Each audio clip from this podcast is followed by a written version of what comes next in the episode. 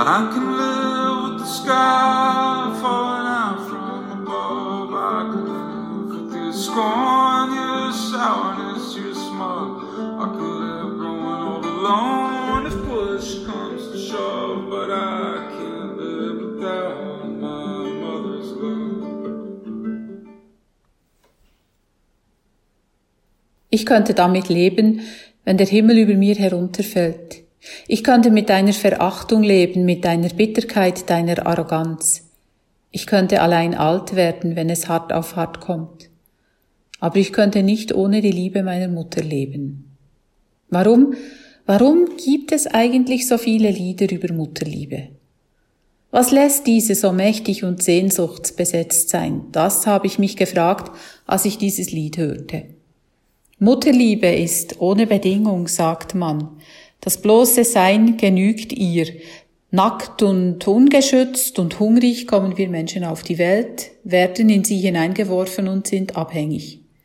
Schrecklich, wenn da nicht sie wäre, die mich birgt und hält, die mich nährt. Schrecklich, wenn da nicht dieses strahlende Gesicht wäre, ein Lächeln, du bist meine Freude, wie schön, dass es dich gibt.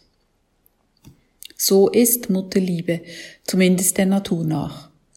Manchmal aber ist sie nicht vorhanden. Jedes Kind, jeder Mensch hat das Recht darauf, dass jemand sagt, es ist gut und richtig, dass du da bist. Du bist willkommen. Passiert das nicht, hinterlässt das Narben.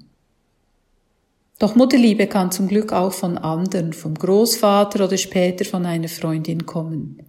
Vielleicht müsste man der Geschlechtergerechtigkeit wegen Elternliebe sagen. Die Liebe, die ich meine, ist auf jeden Fall diese frühe ursprüngliche Liebe, tief und sattmachend, beruhigend. Ein Idealbild, sicher, ich weiß. Es ist selten, dass Mutterliebe andauernd und störungsfrei einfach da ist. Aber in sich ist Mutterliebe eben genau das, umfassend und warm und sie weist über sich hinaus. Kann denn eine Mutter ihr Kind vergessen? Und selbst wenn sie es könnte, ich werde dich nicht vergessen, sagt Gott uns Menschen durch den Propheten Jesaja. Mutterliebe ist der Struktur nach irdisch an die Mutter und oder an enge Bezugspersonen gebunden.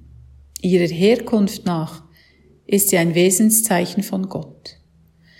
Der christlich-jüdische Glaube schreibt Gott ohne weiteres mütterliche Attribute zu und redet von einem Gott, der schützend und bergend in das Weltgeschehen eingreift. Ganz ohne patriarchale Wertmaßstäbe. Tatsächlich ist mütterlich eine Qualität, keine Geschlechterzuschreibung. Gott erbarmt sich seiner Küken wie eine Henne, heißt es im Matthäus Evangelium. Diese Erfahrung von Liebe, wie sehr möchte ich sie Ihnen allen, liebe Zuhörerinnen und liebe Zuhörer, gönnen, dass Sie sich aufgehoben und sicher fühlen, wie früher im schützenden Uterus Ihrer Mutter. Doch vielleicht reicht es auch zu wissen, dass Gottes Mutterliebe sich nicht nach Stammbäumen, Urkunden und Vaterschaftstesten richtet. Sie adoptiert sich gnädig und gelassen durch starre Strukturen, versöhnt kindliche Wutanfälle bei Erwachsenen und umsorgt Eitelkeiten mit Trostpflastern. Gottes Mutterliebe ist barmherzig bis in die letzte Konsequenz. Keine Mutter kann dies leisten.